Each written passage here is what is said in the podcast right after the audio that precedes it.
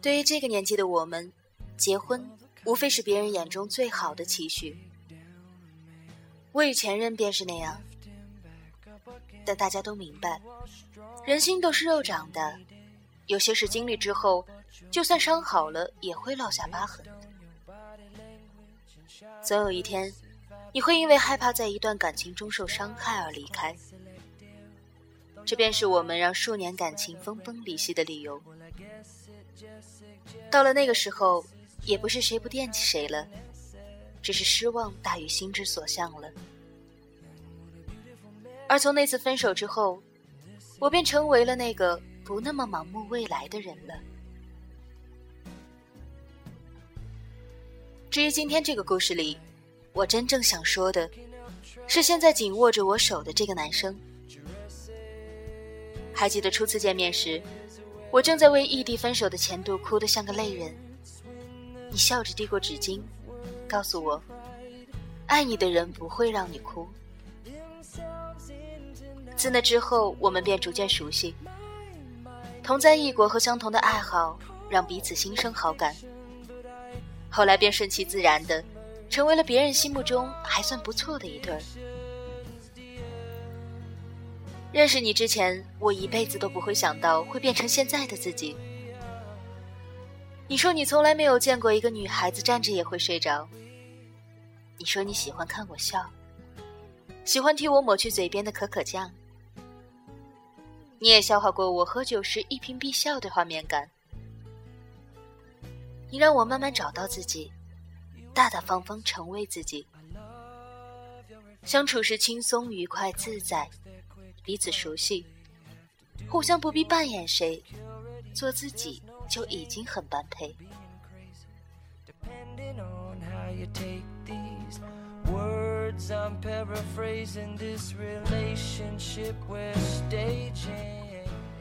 可是你本居淮河以南，而我生于渭海之滨。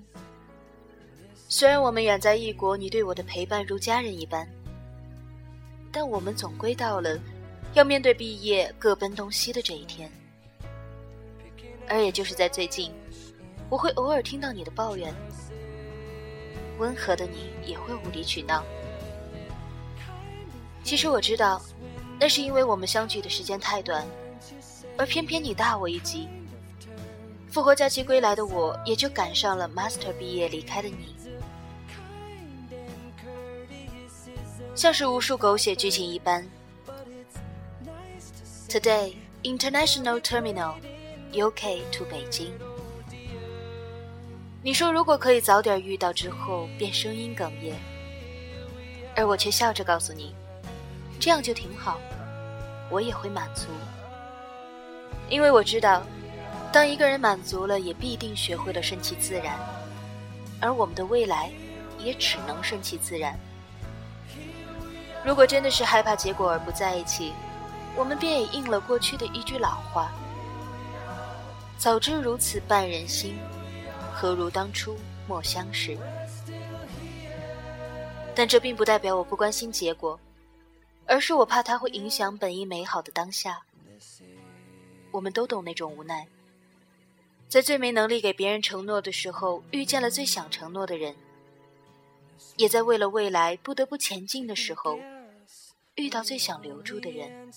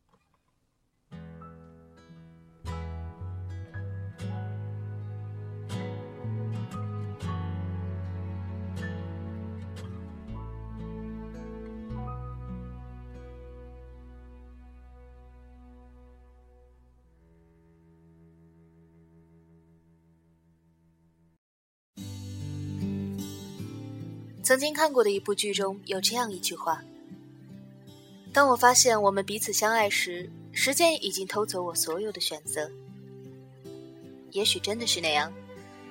时间教会了我们在一段感情当中挑拣一种叫做未来的良机。有人说，不要跟没有未来的人在一起。可一辈子没有未来的不过是婚姻而已，但那又不一定会白头。像是最初开出绚烂花朵是盛夏光年，而非十里寒秋。那些不再认真对待爱的人，不是不会受到伤害。而是曾经受过最悲凉的欺骗。当然，没有未来与不想给予你未来的人不同。就像是曾经看到过一句话：“他给我了一个糖果，而你给了两个，我却待他最好。无非是因为他只有一个，而你却不止两个。